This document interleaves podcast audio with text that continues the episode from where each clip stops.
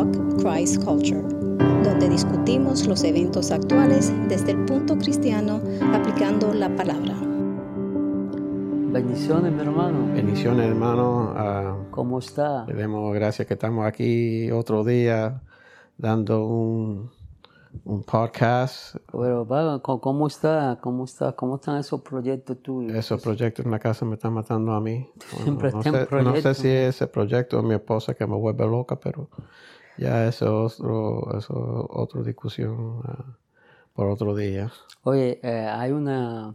Hoy descubrí, o sea, bueno, tú me, me, me traíste a la memoria este término que yo no había... El, el- el término el- en inglés, the golden The chain Golden Chain of salvation. Eh, en español sería la cadena de oro de la salvación o la de redención.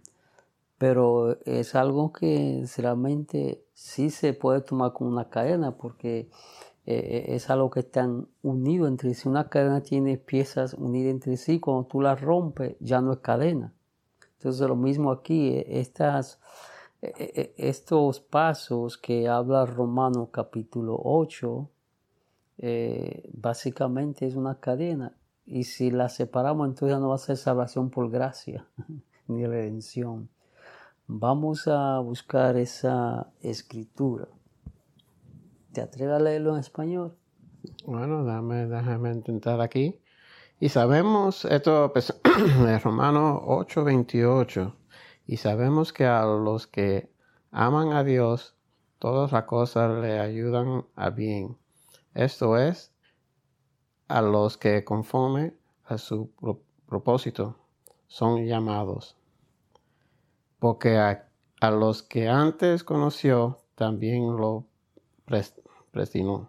predestinó Predestinó. predestinó para que fuesen hechos conforme en la imagen de su Hijo, para que Él sea el Primogénito. primogénito de entre muchos hermanos. Y dice el 30, y a los que predestinó, a estos también llamó, y a los que llamó, a estos también justificó, a los que justificó, a estos también glorificó.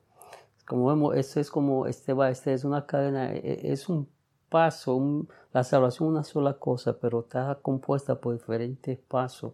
Ciertamente, una vez yo di un, un estudio que me duró casi como un año, seis meses sobre la salvación. O sea, cada, en ese momento que, que sucede en ese momento cuando nosotros hemos sido llamados, recibimos llamado y hacemos esa, lo que llamamos la confesión de fe, los pasos que pasan. Y esto básicamente eso. O sea, mira cómo está esto entrelazado. Vamos a empezar versículo por versículo. El, el objetivo de esto es, hermanos, que eh, los que nos están escuchando, los que van a escuchar esto, puedan eh, encontrar paz, seguridad y tranquilidad en la salvación, porque la salvación es un acto de Dios, está fuera de la mano nuestra. Eh, Eso es lo que te iba a decir ahora. eh, eh, Ahí es donde va la seguridad, sabiendo que si nosotros vamos a seguir cometiendo lo- los pecados y, y errores que deja uno pensando si somos salvos. Pero en sí esto, esto no- nos ayuda a saber con fe que salvación es, está en la mano de Dios. Es Él, o sea, si nosotros no tenemos nada que ver con la salvación, ese acto de salvación es originado por Dios, Él, lo empieza, Él lo mantiene y Él lo va a terminar.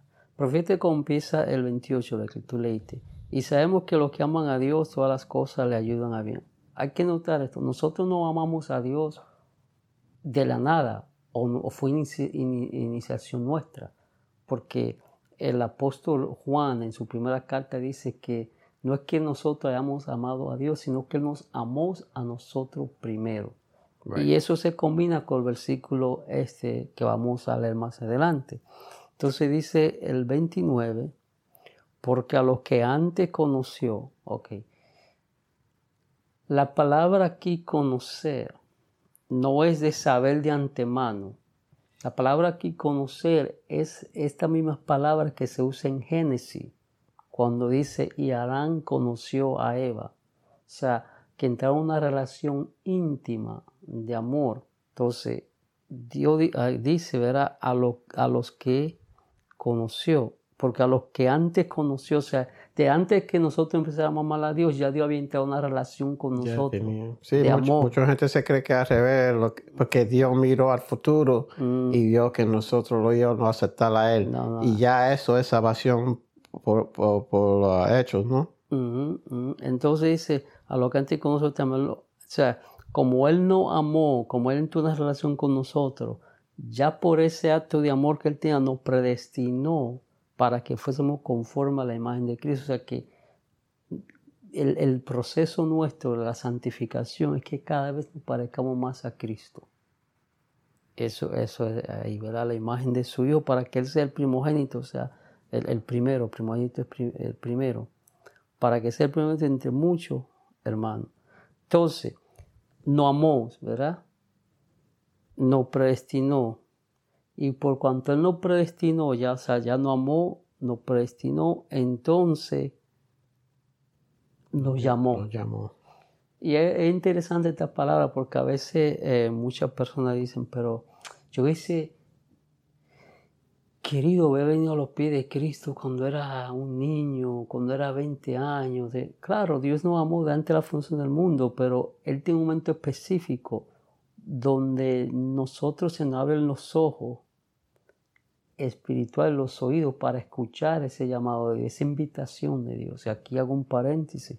Por eso es que nosotros debemos predicar la palabra, debemos evangelizar, porque nosotros no sabemos a quién Dios amó de antemano y a quién ya predestinó. ¿Cómo ellos van a saber? Entonces, ¿para qué puedan recibir ese llamado? Porque es que es por la palabra. El mismo Pablo en Romanos 10 dice que la fe viene por el oír, oír la palabra de Dios.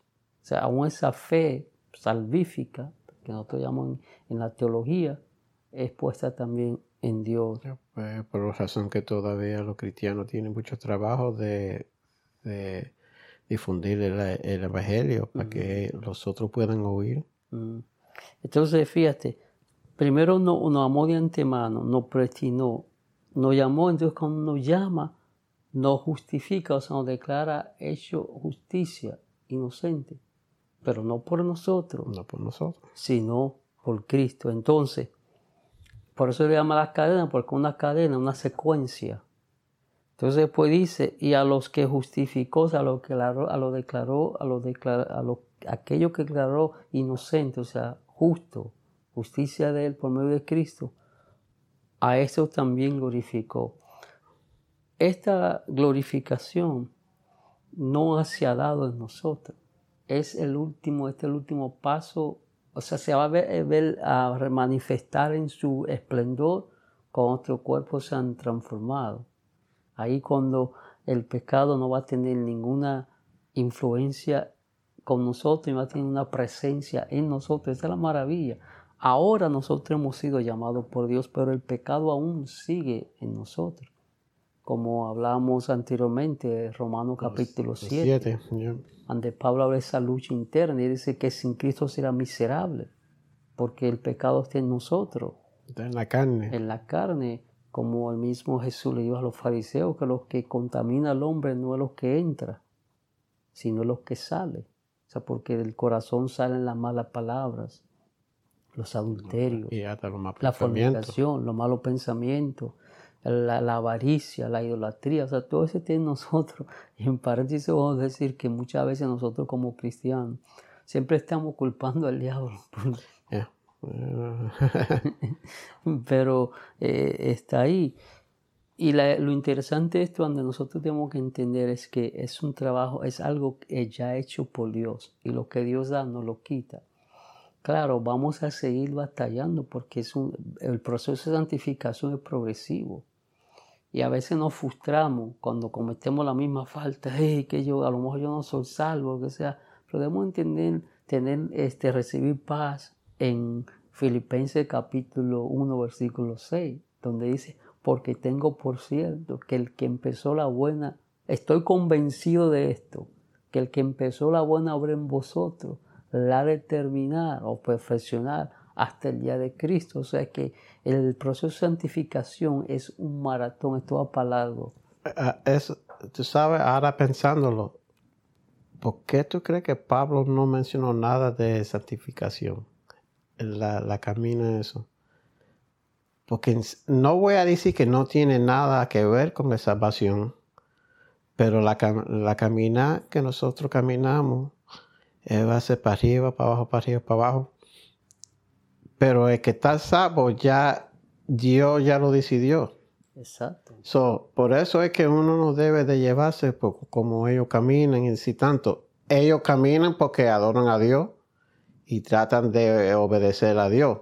Eso es uno de los, de los como uno muestra que es De los frutos, cristiano, de que los frutos. de los frutos. Ah, pero en sí, eh, él, él no dijo que fue después de ju- justificación a No, santificar. porque aquí en la palabra justificación es una doble palabra. Ahí está incluida la santificación. ¿En cuál, en cuál palabra? Justif- justificación. Sí, es una palabra doble. Que de uno cara justo y empieza entonces el proceso de hacer la santificación. Ajá, pero en glorificación no está basado en la No. caminada de santi- No, no, de- no, no es que ya, ya Dios lo declaró. Por ya eso, lo dio, lo, eh, exacto. por- es como cuando un juez dicta una sentencia y vamos por, bueno, en, la- en lo humano la pelan esas cosas, pero si ya un ejemplo que la Corte Suprema, que es la Corte más alta, ¿verdad? dictaminó un decreto, ya eso se quedó así. no, hay, no hay double jeopardy, como dice. no Exacto, hay- entonces debemos de tener también, entender lo que Jesús dijo. Un mandamiento tengo de mi Padre, que ninguno de lo que Él me dio se pierda. Un mandamiento tengo de mi Padre, que, le que lo resucite en, el día postero. Dice que nadie puede arrebatarle su mano lo que el Padre le dio. Y nosotros estamos guardados no solamente por Cristo como nuestro sumo sacerdote, nuestro Señor, sino también como Dios Padre que guarda. nuestra- Porque la salvación es de Dios. Él no es un niño rebelde que te da un regalito y tú te enojas con él y dame lo que te di. como Sí, en, bueno. en- en el, en el- en- en- cuando jugamos Gracias a Dios que no es así. cuando jugamos béisbol que el, el que tenía el bate el Sí, guante sí, bueno, dame mi guante, Dame mi bate, me voy para mi casa. y nadie juega. Nadie juega. No, eh, eh, mira, el mismo, no nos podemos frustrar porque nos encontremos que fallamos y que, que a veces no, no nos vemos adelantando en el proceso este, ¿no? Pero fíjate que el apóstol Pablo, a pesar que tuvo esa gran revelación, como él dice, el último de los apóstoles como abortivo, ese, ese, esa transformación que tuvo camino de Damasco, da ese giro de 180, pero más sin embargo Pablo se encuentra todavía batallando porque en Filipenses capítulo 3, él dice, no es que yo lo haya alcanzado todavía, pero una cosa hago, olvidando lo que queda atrás, sigo hacia adelante.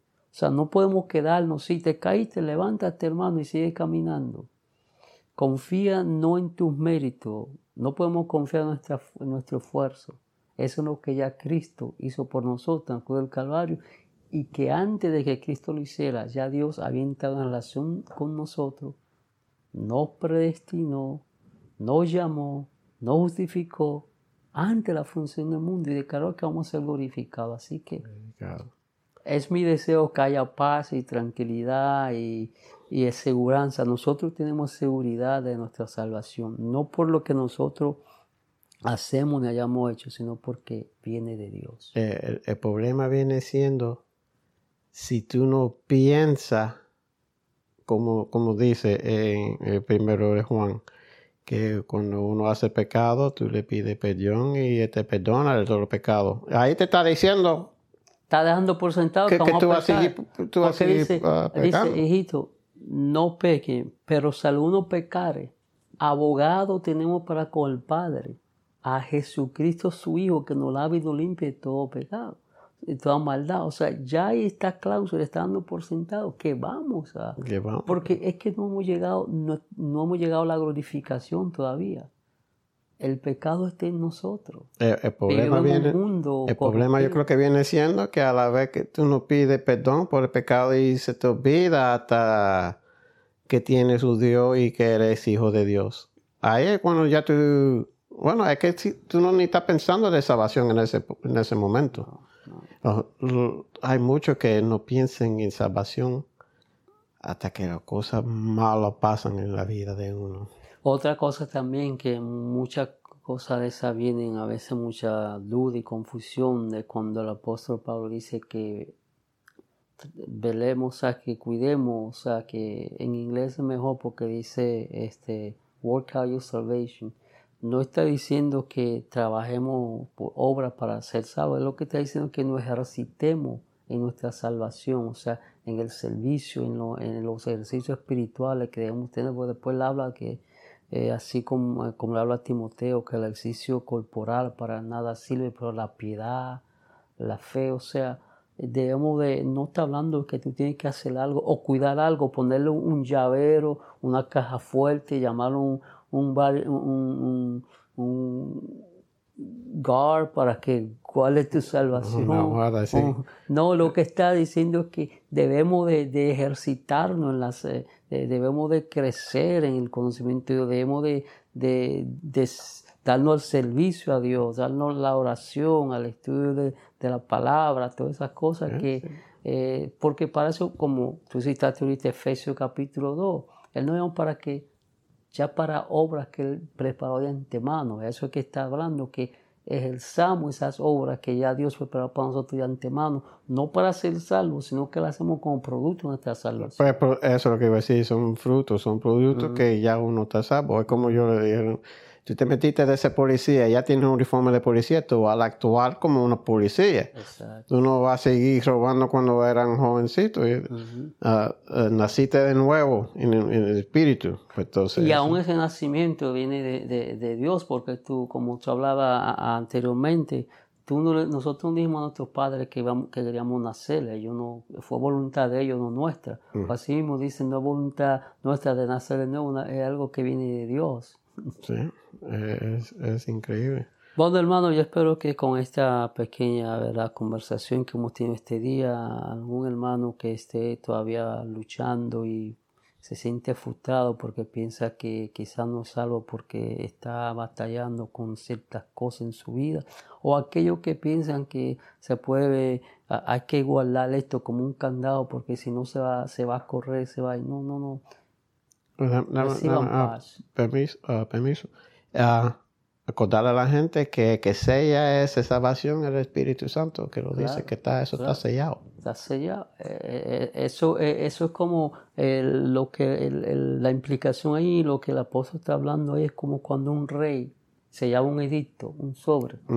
Nadie podía cambiarlo. That's it. Ponía su anillo y todo el mundo reconocía que ese era el anillo del rey. Pues el anillo de Dios en nosotros es el Espíritu Santo. Como él, él- él cerró el deal. Él, él cerró el deal. Él lo, él lo, mira qué maravilla de Dios. Él escribió el contrato.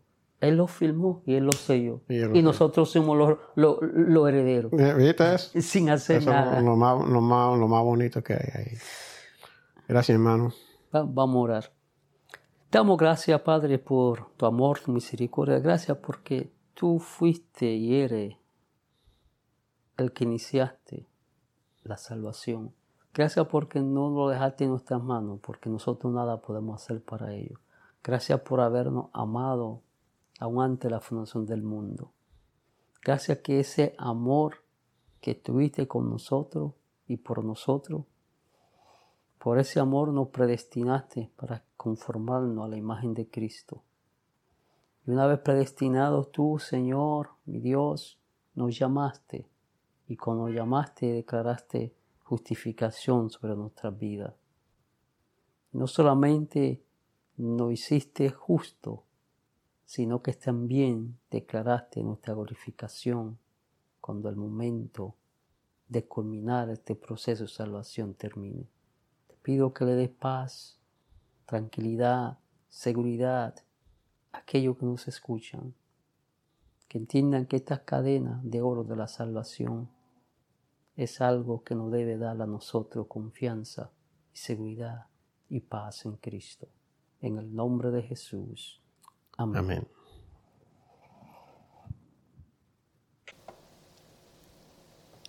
Les damos las gracias a nuestros patrocinadores Victoria en Jesús, localizada en el 800 Noroeste 102 Avenida, Pembroke Pines, Florida 33026.